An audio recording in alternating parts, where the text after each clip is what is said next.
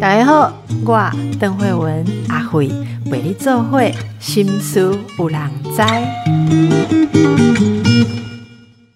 大家好，今天来顾大家的荷包，就是要有一个呃经济跟理财的素养，其实是非常不容易的哦。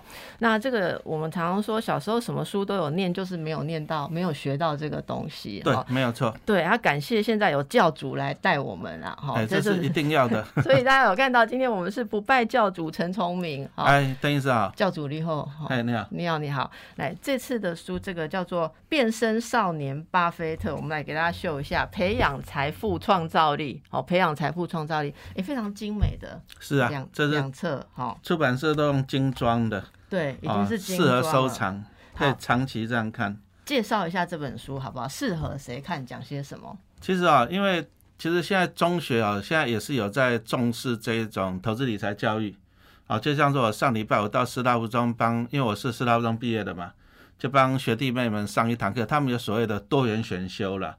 哦，就是让他们了解这些财务的，哦，所以说其实我写这本书，因为我以前也是高职老师嘛，所以我写这本书最主要也是用在，就是说第一个来当做教材，哦，因为我常常到学校到一些公家机关演讲，那我需要一个讲义嘛，那再来就是说呢，哎，现在学生还是需要这个素养的，因为我们读了很多的书，我讲实话，我从小读那么多书，读到研究所毕业，我后来发现很多书一辈子用不上。啊，但是重要的是这种投资理财没有教哈，那没有教没关系，我自己可以写。好，那再来也适合什么人？第一个，比如说像中学生，啊，其实大学生也是。那其实如果说那你是投资的朋友小白，我觉得你也也适合这一本书了，因为这本书就是啊，我自己投资股票大概投资了三十年了，所以说我就把它融，把我所有的知识啊经验把它融入到这本书里面去。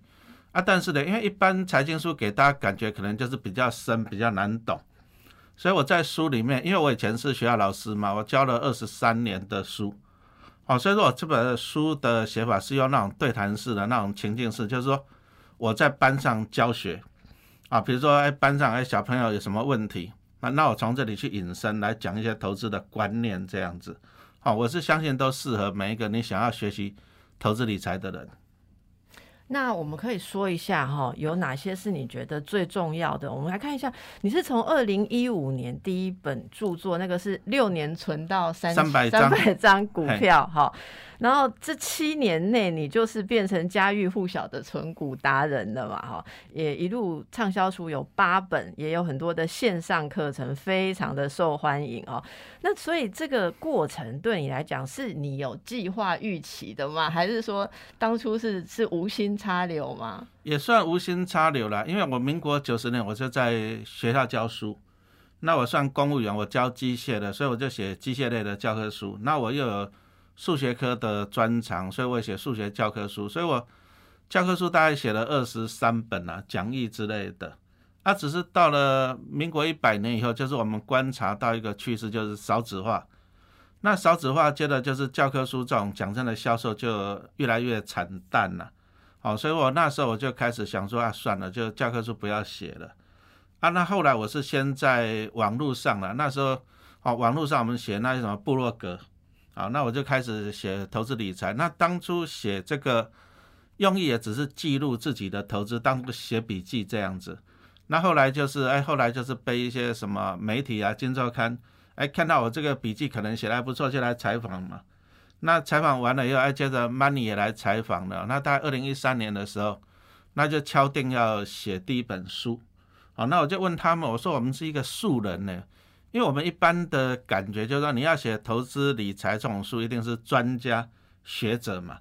那我就跟他们讲说，我是素人呢。哎，二零一四年的时候，他们跟我讲说，哎，现在素人当道。我说好吧，我们中年大叔就来写一本。哦，所以也算说无心插柳了。他只是说，因为我以前就是第一个，我有教书的经验，我教了二十几年。再来就是我写教科书的经验，我写了二十几本，所以说我比较能够融入。我说。我比较能够知道说我要怎么样写，让读者能够吸收，读者能够喜欢的方式这样子。因为有很多人写书，他是说啊，我想要写什么，要把它写得很难，结果曲高和寡。好，那我以我来讲，我就比较能够哎，所以说第一本书就还算不错了哈，卖的还算不错这样子，那就这样持续大概一年左右会出一本书这样子，算无心插柳了。不过这个无心插柳背后就是我们过去二十几年来教书写了二十几本书，好也是有背后有支撑的这样子。嗯，了解。那我们就来跟大家介绍一下这一次好不好？是这书里面其实你是用说故事的方法来写，是不是？对。那所以大家可以怎么样去读它？可不可以举一两个里面呃，就是可以可以让我们学习到？我们今天就送给大家几个点子，好不好？像我昨天晚上啊，我还跟我女儿在看那个电视啊，那个漩涡鸣人火影忍者。啊，漩涡鸣人最厉害就是那个什么多重影分身。好，那所以说你看啊，像陈老师，其实我已经离开学校三年了，我是算离职了，年资二十年，我算离职，没有退休。可是呢，我离职为什么敢离职？因为有人在帮我赚钱。好，那这个就是我们讲的财富分身。所以我在书里面我就这样子，哎，我就创造一个创造一个学生叫做小明啊。那小明他就看了火影忍者，他就对那个什么多重影分身很有兴趣。那当然了，叫他们表演。那老师当然要跟他开导，说第一个，这个是卡通嘛。那我们再用能量守恒、质量守恒来讲，不可能有分身这种东西，先告诉他。但是接着我们再走到投资理财的境界，跟他讲说，哎，其实有分身在帮你赚钱。好，那比如说像陈老师，我以前哦都是当公务员，一份薪水，但是我就不断的存股票，不断的存股票，所以我现在今年领到股利，大概领到可以领到五百万。哇！那就是都有人在帮我赚钱啊，比如说像我存台积电存了快三十年了，从他身上领股利已经领超过一千万了。那我第一本书，好六年存三百张，就是讲我在存中国信托，好那中国信托今年给我快九十万嘛，那我存了他十几年，每年给我几十万，那其实这个就是我的财富分身，好，所以说我的书的写法是这样，第一个先从生活中卡通，哎，那种什么多重影分身讲起。那再来引进来我们投资理财一些观念，好，那再来就是有了观念以后，再我们就会讲解实际的股票，哎，哪些股票可以当你的分身？因为因为有些分身是只吃饭，对不对？不做事的，有些分身是很弱的，所以我们要善选好股票这样子。所以我的书就是这样。那我大概写了二十二个小故事，哦，从故事中讲投资的原理，然后再来抓实际的股票来跟大家分享。那我们今天来看一下，我我先问一下，例如说里面有这个差协同理论，哎，讲一下这个好不好？好，这个在去年最红的哈，大概就是《航海王》。嗯，哎，因为小朋友他们也喜欢看那个《航海王》的卡通嘛，对不对？那去年最夯最夯的就是《航海王》钢铁人。好，那所以说我们第一个，哎，小朋友在那边《航海王》在那边热的时候，那我们就告诉他说，第一个就是差协同理论。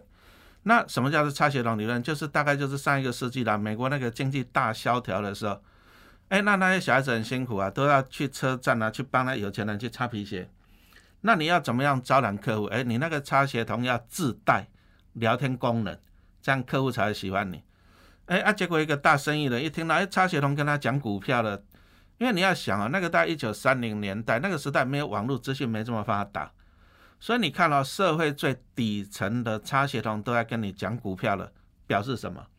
过热啊，表示股市过热了。嗯嗯。那表示股市过热了啊，其实啊，这个就可以带到我们去年那个最夯的那个航海王啊。去年上半年，因为那航运类股赚太多钱了，所以说哦，我那时候看报章媒体讲到航航运类股都讲三个三个字来形容：送分题。你今天买，明天就涨了，送分题呀。可是其实这个就很符合那个差协同理论，就是其实当大家在很贪婪的时候，当大家都买进的时候，当大家都等着在高点到股票的时候，其实股票就已经酝酿一个往下了。好，所以说我就利用这个航海王的故事啊，因为刚好去年航运类股也很夯嘛，对不对？来讲一个差协同理论。那我们再拿实际的股价的走势啊，航运类股到最后也是腰斩嘛，啊，我们就拿这样实际来跟大家分享。那所以现在的状态，现在的状态就是，呃，如果如果假设说一个年轻人呐，哈，你希望他看了这个书之后，可以从哪里开始去评估自己的行动，哈，要从什么地方开始做？好，那第一个来讲啊，我常常讲啊，其实投资股票最重要的，其实我觉得知识很重要，嗯，啊，比如说很多人呢，比如说好叫我去，比如说啊，假设叫我去开个店卖面包好了。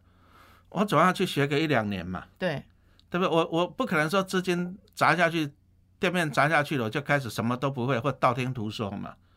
那现在在网络上买股票，很多都是这个情况。哦，他就说，哎，老师，我有多少钱？我想要买什么股票？你帮我规划一下，你帮我规划一下。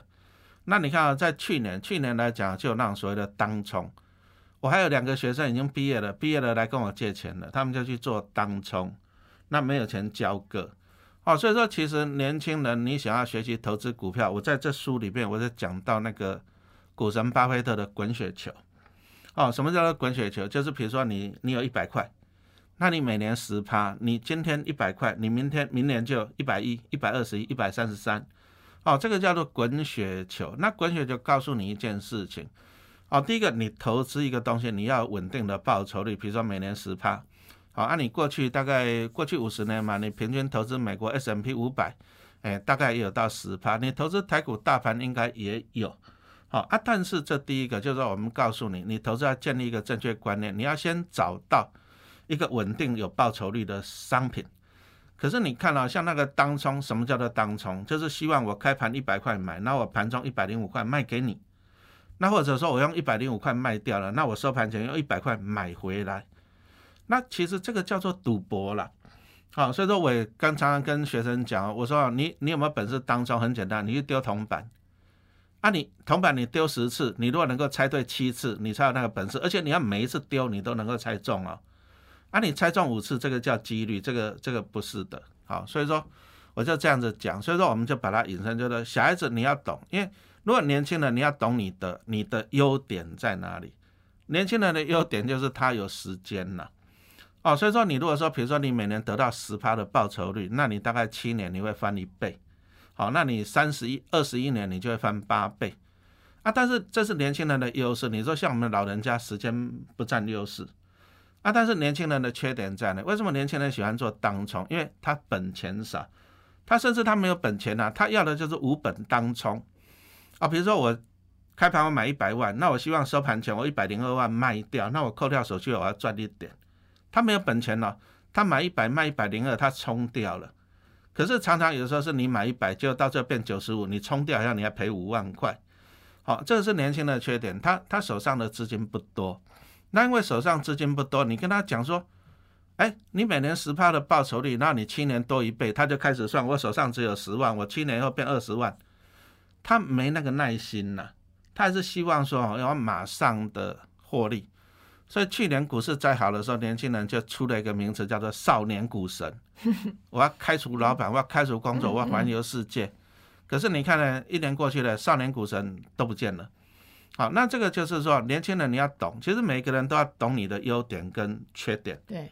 好，那年轻人的缺点就是你资金少，但是你的优点就是时间长。好，所以说我在书上我就讲到，就是说你用你滚雪球的方式，哦，发挥出你的时间、你的时间的复利的效果。好，所以说我这本书最早我要先建立你一个正确的观念。我常常在讲啊，股海在走，知识要有了。可是很多人呢，我觉得有时候人哈，这个也可能也是人的心理学上也是很奇怪。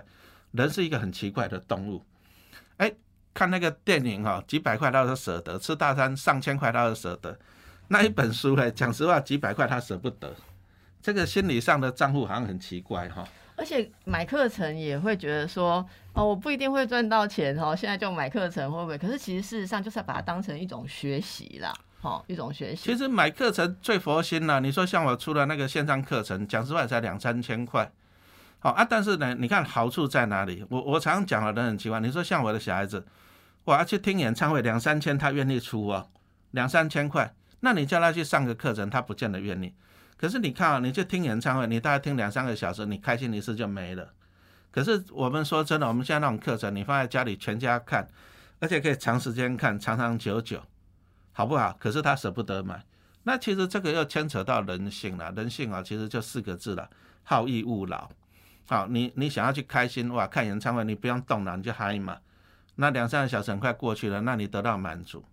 那你如果说上学这种课程，你第一个你要花钱，第二个你要花时间，然后你又听得不飒飒。假设了，对，因为你不用功学习，你会觉得啊，好像在花钱在受罪。可是我们还是要回到原点了。什么叫原点？每个人都想到股市中提款，每个人都想。那那那你就要晓得啊，谁是别人的提款机啊？每个人都去提款，那谁是别人的提款机，对不对？哦，所以说其实投资股票就是知识财，好，你要懂，因为这个世界，哦，以前的时代来讲，可能靠劳力、靠靠技能，可是现在的时代来讲呢，你说投资来讲靠知识，好，那那个知识来讲啊，所以说差别就是在知识了。哦，所以说我不断的出书，我们也是跟大家分享知识这样子。好，那么大家可以去感受一下，其实这本书里面刚刚讲那像擦鞋童啊、航海王啊，哈，然后其实大家还会看到像火影忍者里面啊有什么多重影分身啊这些概念，应该说大家是会很容易可以跟孩子吧，哈，是不是？是是可以跟孩子讨论。可是其实我看了之后发现说，身为爸妈也不一定有概念，哈，是一起学习。啊，现在讲其实其实教育啊，教育不能只有单独孩子一面啊。像我以前在学校教书啊，我觉得有时候家长你要配合，还有同才之间，有时候这些力量会超过你一个老师的力量。对，好，我们让大家稍微休息一下，你可以哦问一下你自己或你孩子对于这个。应该说，不管是财富创造力或财富维持力，你用过多少精神在学习？好，今天我们请到陈崇明教主啊，嗨，你好。我们在介绍这本书，就是真的非常精美。然后我看到它里面有归纳，你说你一开始写了二十二篇嘛，哈，是。那这二十二篇有很多的这个概念呐，例如说 ETF 的概念也有讲嘛，哈。那其实大家都还是对 ETF 商品非常的好奇。呃，刚刚应该说这本书第一段，我们就是第一个任务是。要解锁财富密码，就是有点像你刚刚说的那种概念，基本的观念这样子。好，我觉得这个这个是很重要。然后第二个就是少年股神，真正的少年股神，好，就刚刚讲的哈。然后再来第三部分是 ETF，好 ETF。然后第四是这个呃投资嘛，哈，挑公司。如果说这四个重点里面的，诶。这叫什么素养学习？然后一零八课纲现在的话要素养学习，我就挑几个我觉得最好奇的，像第一个解锁财富密码里面，好，就是呃要能够搞懂年化报酬率，我觉得这就是关键字，对年化哦，这个年化报酬率，这个就是也是衔接了。我们因为国高中时候我们会讲到一个叫做等比基数，好，那这个的意思是这样子啊，比如说，哎，你如果说我们投资两年。那投资两年，你的总报酬率是四十趴。那有时候我们常常看媒体上，他就讲说，那平均一年就二十趴。那这样子对吗？其实是不对的，因为你如果一年是二十趴，你就一点二。那你第二年又二十趴，你就一点二。那一点二乘以一点二，其实是一点四四，是四十四趴。好，所以说其实我们常常在网络上啊，媒体报章啊，就看到他们有一些啊不是很正确的观念。所以我第一个我来告诉大家正确的算法，就是我。衔接我们高中职啊，我们反正中学生会讲到的等比级数，把它衔接。那再来第二个，我给他讲一个观念，就是说我们在看一个报酬率的东西的话，我们可以看两个面向。比如说，哎，我这个房子，哎，买了以后我赚了一倍，好，那一倍是你 total 的总报酬，但是你忘记给我一个东西，你几年赚一倍？好，那这个也是我要知道的。所以说我从这里就讲一个观念，就是说你要年去比，好，比如说。你十年赚一倍，可是另外一个是五年赚一倍，那同样是一倍，但是人家是五年，那这个指的就是年化报酬率的观念。好，那我在这里先帮各位澄清一下了。那以我们投资来讲，我们要的就是年报酬率啊，像我们用七二法则来讲，都是用年化报酬率。好，那什么叫七二法则？七二就是七十二。好，按你年报酬率年化，比如说你每年十二趴的报酬率，那你就抓一个十二。那七二法则就是七十二除以十二，你就可以得到六，那就是六年你会翻一倍。也就是说，啊，比如说我投入一百万，那我这个商品每年报酬十二趴，那我只要六年啊，就会得到一倍的报酬。好，那这个就是我们讲的年化报酬率的运用。哦，这个概念要有才看很多东西才可以思考嘛。因为有时候你看报纸，你会觉得很迷惘啊，就是说，哎，奇怪了，他说三年报酬率三十趴，结果他就给你一年的报酬率是十趴。有时候讲实话，这些记者先生小姐都会搞不清楚。对，所以这个我们基本要知识。对，我觉得这个就是你要解锁财富密码第一个会看到。那再来，其实第二章就进入一些哇，这些关键词就很多人不懂了哈。看懂 K 线哈。K 线啊，K 线其实就很像说，比如说你的什么脑波图啊、心心跳图啊，K 线就是说我们讲的就是说，比如说今天的股价走势，嗯，啊，比如说我们讲今天，今天股价你可以看到几个东西，九点开盘一个价格，这个叫开盘价，然后一点半收盘，这个叫做收盘价啊。但是你九点到一点半中间，你会有一个最高跟最低价，那你就把它组合起来，这个叫做一个 K 线。好，那这个就是我就我看到 K 线，我马上就知道了哦，今天开盘多少，收盘多少，最高多少，最低多少，马上就看到了。那接着我可以把过去一段时间的啊每一天的 K 线组合起来，好，这个就是我可以看得到，哎，它最近的走势是怎么样？那当然还可以长期一点呢，啊比如说我用周线啊，我甚至用月线啊，就是一个月一条线。那 K 线可以怎么用啊？第一个我要提醒大家，就是投资股票大家常常犯的一个错误是这样，就是哦以古见今呐，就是说过去是怎样，所以以后会怎样，其实这是错误的。好，比如说，哎，它过去股价就是多少多少，所以说以后呢有可能多少多少。好，这个第一个就错误，因为你逻辑就错了，就是说，哎，它过去的业绩表现，那难道未来的业绩表现是是相同的吗？好，那这个很多台湾人很喜欢用 K 线，好来看一些股价的走势。那我在这里就提出它的盲点在哪里，然后提出来。啊，但是啊，其实讲实话，那如果说有些公司表现很好，那可不可以用 K 线来看，用它的过去表现？那我又举了一个例子嘛，因为我以前教书嘛。你说，如果这个小这个小孩子，哎，他考试每次考试都前三名，那我可以预测预测他下一次考试。那如果这个小孩子他每天上学都不迟到，都认真打扫，那我可以预测，哦，预测他以后的表现是怎样，因为他的表现很规律啊。但是如果说一个小孩子他每天都不知道他几点会来，啊，考试也不知道考几名，那这个就没有办法预测的哈。所以说。你在用技术分析这样 K 线之前，你要先了解这家公司，好，第一个它的获利是不是稳定？再来，它以前的表现是不是稳定？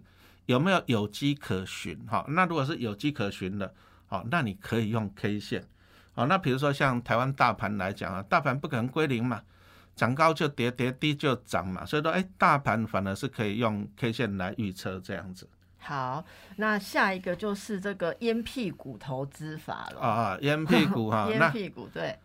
我以前在学校教书，我最讨厌学生抽烟啊，学生抽烟对身体不好，所以我就用一个情境了，因为我这个都是用学校教学的情境。啊啊，小明在班上捡到一个烟屁股的，就开始骂人了，谁抽烟谁抽烟。班会的时候就告状，那当然当导导师的第一个就要骂学生，怎么可以抽烟呢？对不对？啊，现在呢都网络班级都有网络都有手机，哎，就给他连上去给他们看。啊，肺炎患者那些照片呢？先把小朋友吓得要死，不要再抽烟了。这第一个好，那第二个呢？好，既然讲到了抽烟烟屁股，我们就会引申一个叫做烟屁股的投资理论。好，这个也是在上季上世纪那个经济大萧条的时候，穷人都已经没饭吃了啊，他有烟瘾怎么办？在地上捡，捡到人家丢下来的烟屁股，那他去捡的话，其实他成本很低，就去捡嘛，几乎是零成本。可是那烟屁股拿起来，抽个一口两口也不多，但是因为你的成本很低，所以说就算有一口两口可以抽，其实这个报酬率还是很高的哈。所以说这个叫做烟屁股理论哈。那这个又引申到就是说像股神巴菲特了，哦，你说像零九零八零九年金融海啸的时候，他就很喜欢去捡便宜的好股票。那什么叫做便宜的好股票？第一个，哎，烟屁股它可以抽两口，这个叫做它的价值。好，按你减去减它的成本低，这个叫做你付出的成本。所以说，只要当一只股票它的价值远高于你付出的成本的时候，哎，你就可以去捡它的烟屁股了嘛。就是当它的价值远大于它的市价的时候，好，那讲完了烟屁股的理论以后，陈老师又在书上我就讲到，我们就接着引申嘛，引申到那个投资理财的专业知识，哦，叫做什么股价净值比，就是股价除以净值。哦，比如说这个股票它的净值是一百块钱，可是它在市场上它的价格只有七十块钱，哎，那大家会觉得很好奇啊，哎，老师啊，它一百块钱为什么市场上有人愿意用七十块去卖啊？这个又牵扯到人性的恐慌，因为人理论上是理性，其实人是情绪的动物啊，特别是在股灾的时候，哎，你真的可以捡到便宜。那我觉得我就要实际找了一只股票叫做台湾汽银。啊，那台湾汽银来讲，哦，它在去年大概九月的时候吧，哈，那那时候股价净值比大概零点七，也就是说它的净值大概十三块，可是它在市场上的价格只有九块多，那相对便宜嘛。好，那为什么会相对便宜？因为疫情嘛，那导致大家恐慌嘛，哈，所以我就去把它减，哦，去年就买一百张，啊，今年年初又买了一百张，我买了两百张，那两百张放到现在一年啊，一年多了，我大概赚三十趴。好，那这个就是去捡烟屁股。好，那捡烟屁股其实啊，其实就是你要在等景气不好的时候、股灾的时候，因为当大家恐慌的时候，其实人哦，人就是情绪化，股市中最明显了。你太过情绪了，你就会这样，把你手上好的资产，你因为恐慌，你就不计代价把它卖掉。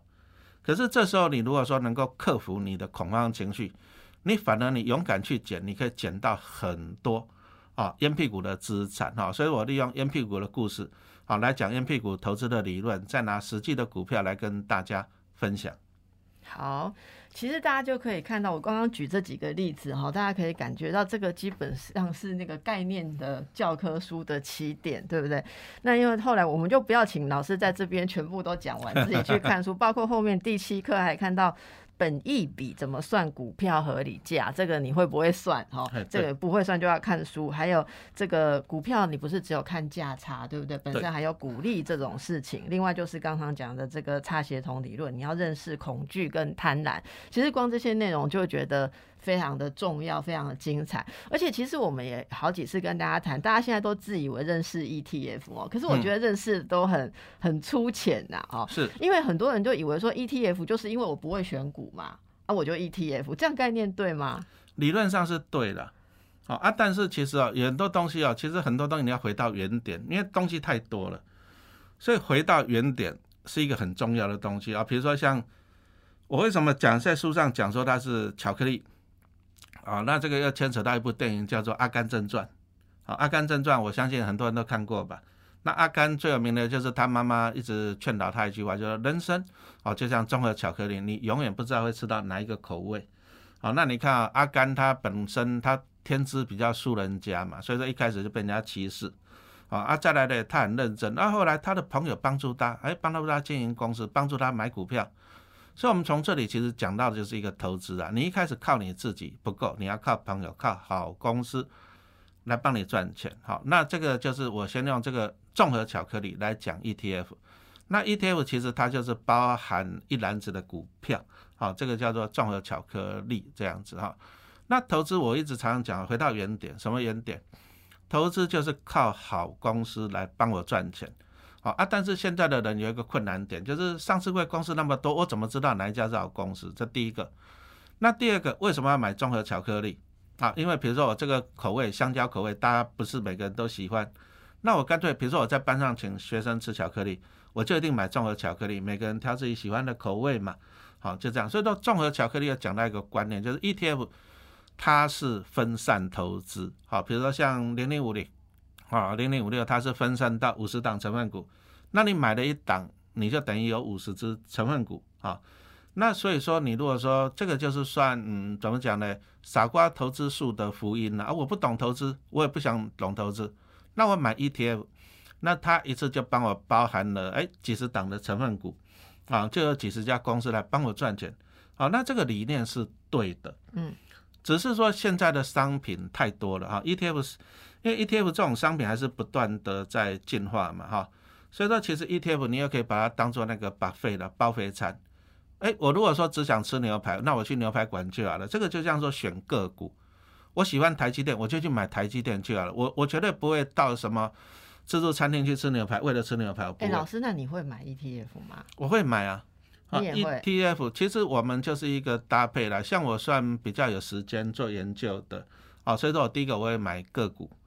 那再就是有些有些地方，比如说我没办法去 cover 掉那 cover 到那个领域啊，比如说海外的投资啊，比如说像中国的投资，好，那比如说像越南的投资，那你说像中国我就买中信中国高股息零零八八二嘛，那越南也可以买中信的越南机会基金或者买富邦投信的零零八八五，那这样省我的功夫啊，我不用去中国，不用去越南去开户啊，我不用去海外开户啊，好，那再来就是我最近也在买那个美国二十年期政府公债。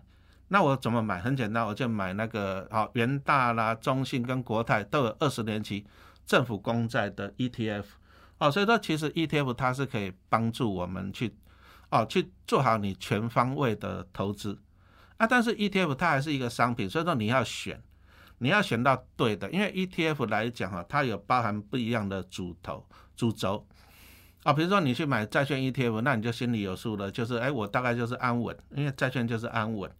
好，那我现在买债券 ETF，我可能我我专注就是未来的那个降息，我赚到资本利得。你要你要了解你买这个商品，你将来可以得到的是什么？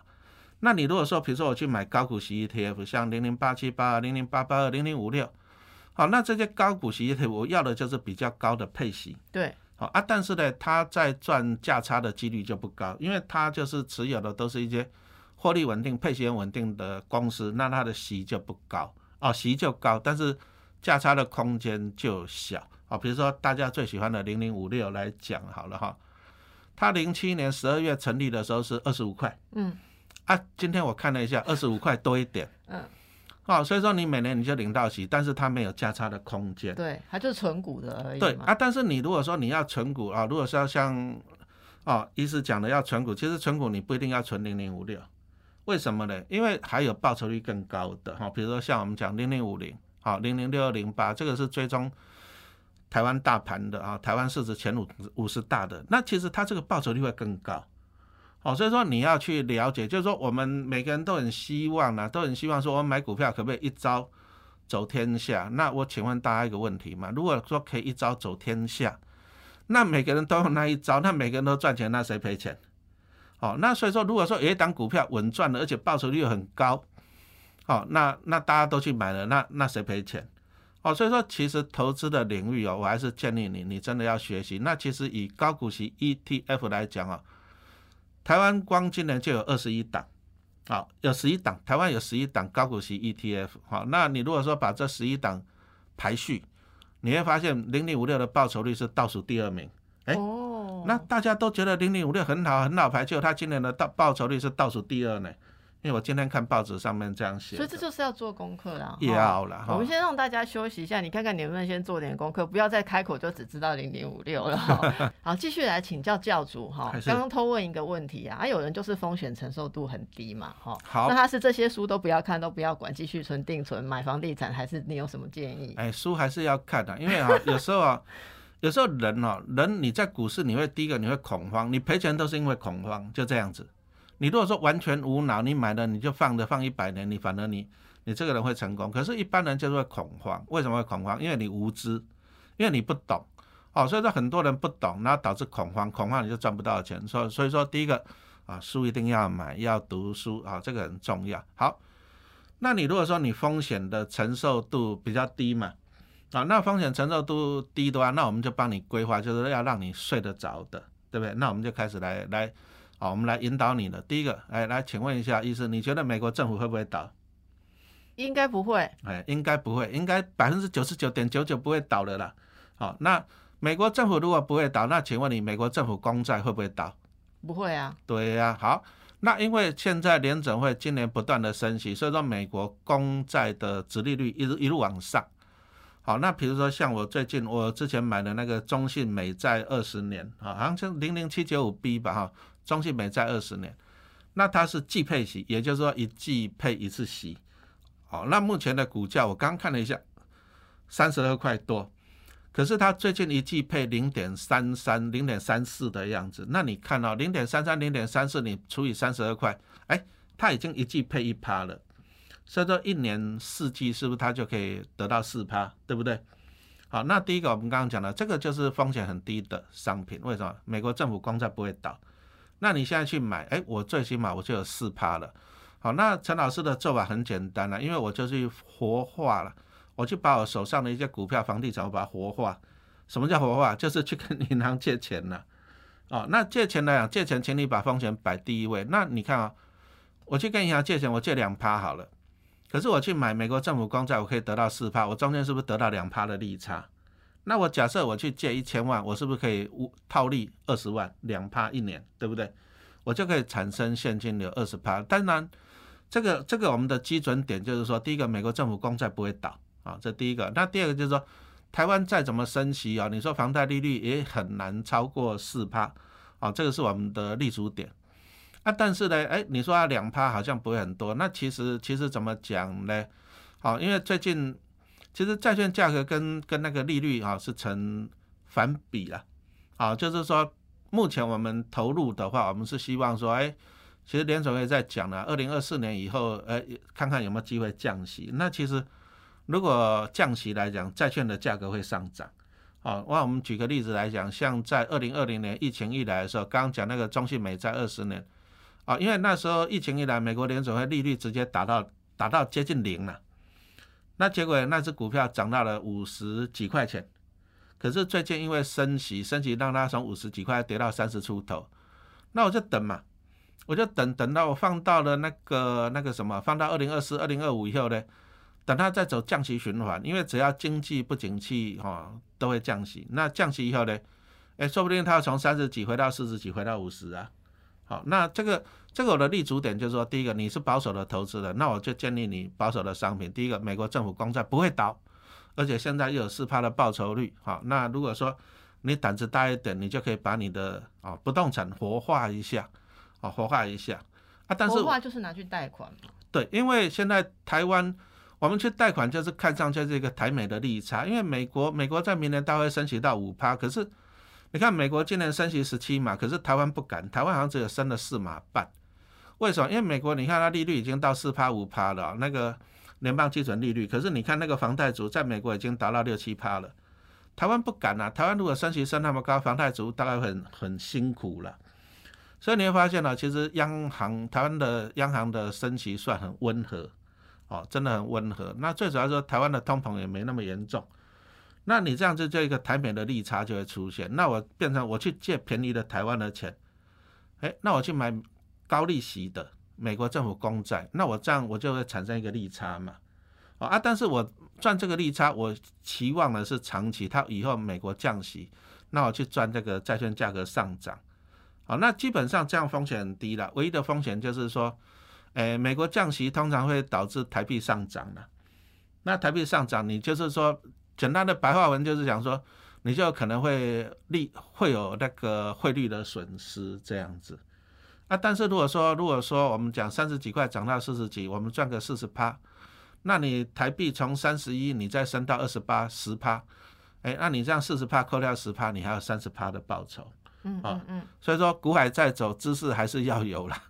OK，好，所以今天真的给大家很好的观念。反正其实不管你是冒险型、风险承受高还是承受低，你总是要理财嘛，哈。那是一定要的，因为现在啊，房价、物价这通膨太严重了，所以说你只有死薪水，真的真的你的日子会很艰难，因为那个物价涨太高了，啊，再来那个房价涨太高。那其实啊，台湾股市是金鸡母了，啊，真的是金鸡母。台湾股市一年发两兆多的股利下来。那你如果说你不参与，那你就看人家在那大风吹两兆多在那玩，在那分钱，你你都没有分到钱。可是这个两兆多，每年这个两兆多下来，他会去干嘛？他会去炒房地产呢？那房地产物价上涨啊，炒股票股票上涨。可是这样子来讲，对你死薪水的人，你你你其实没有帮助啊。那你看，你就开始在那哀怨，吃早餐加一颗蛋十五块，啊，你买一颗茶叶蛋要变十三块，因为你薪水涨幅没那么高哈，所以说。投资理财这个是必备的，啊，只是很不幸，就是学校没有教了。好，那学校没有教没关系，我们就靠自己，好自学，这个是最重要的。好，那说到这个自学，我们就给今天做一个结论，就是在书里面的这个 mission four，好，就是这个任务四，就是说，你看啊，你要学好什么，学会自己选股。好，所以刚刚讲了，虽然说你不会选股，你会想要 ETF 或什么，可是你最终你还是要学会看懂基础财报。所以怎么看这个读这个书，可以稍微学会怎么看。好，那我在这里我就又啊，因为我很喜欢讲故事嘛，对不对？财报啊，那财报大家都很痛苦，讲实话，痛苦很痛苦啊。但是陈老师写书你就放心，我就这里面就那个小明跟几个同学，他就去成立一家公司，好，蚂蚁饮料公司，因为蚂蚁喜欢喝糖嘛，吃糖嘛，哈。那他成立一个公司，我们就跟他讲说资产负债表啊，比如说你股东集资七十五万，那你再去借二十五五万，这个就有资产哈，股东权益跟负债。那接着我们就开始引申了，哎，那你在卖饮料，你就要算啊，比如说我一杯的成本，我一杯卖五十块，可是我成本只有二十块，我是不是赚三十块？那这个就是我的毛利，我的毛利率。那从毛利率我们也可以引申呐，就是说。其实以一家公司哈，其实我我常常讲啊，其实你要把它生活化，什么样是一个好公司？答案就是赚越赚越多的公司。比如说，那你生所谓的生活化是怎样啊？比如说我薪水五万，我希望明年六万，后年七万，我希望我的获利不断的成长。那问题来了，你的薪水为什么会成长？就是表示你个人更有价值了嘛？那以一家公司来讲，就是指的就是它的毛利率了哈。比如说我本来我卖一百块钱，我就赚十趴的毛利率，就表示这样，表示我的商品没有竞争力呀，对不对？可是呢，我慢慢的，我一百，我毛利率变成二十趴，变成三十趴，是表示我的产品在优化，我的竞争力上来了。那我的竞争力上来，我的获利上来，我股价就会涨嘛，哈。所以我从这个财报，接着我就拿实际的股票，比如说在二零二一年联电，好，那其实以前联电大家都涨高了十块钱，可是你看啊，在去年联电也到了六字头，为什么？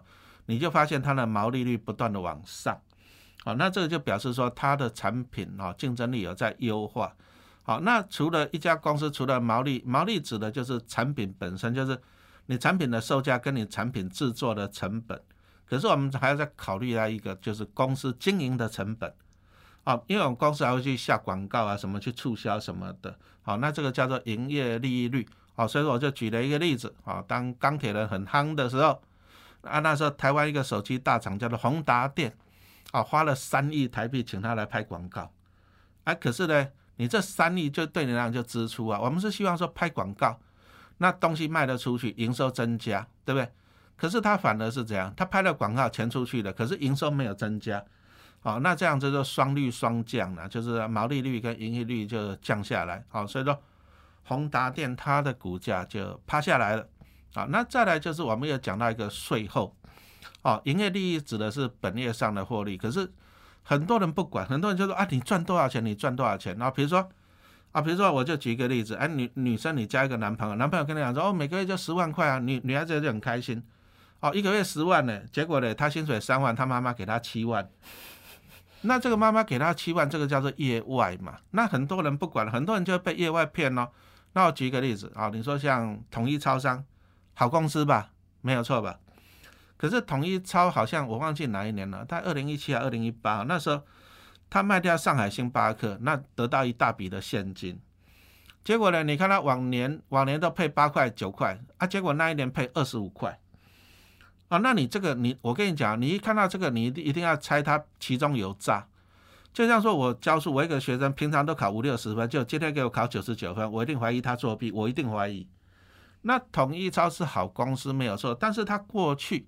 就是大概配八块多，配九块，结果那一年突然间配二十五块，你一定要去质疑他了。你你想想看嘛，有没有可能就是说那一年统一超排队的人变成三倍，有没有可能？你觉得几率高不高？不高。好，那你如果不高了，你再去看一下他的财报，你就发现哦，其实他是卖主产啊，卖掉上海星巴克，那得到一笔业外的收入。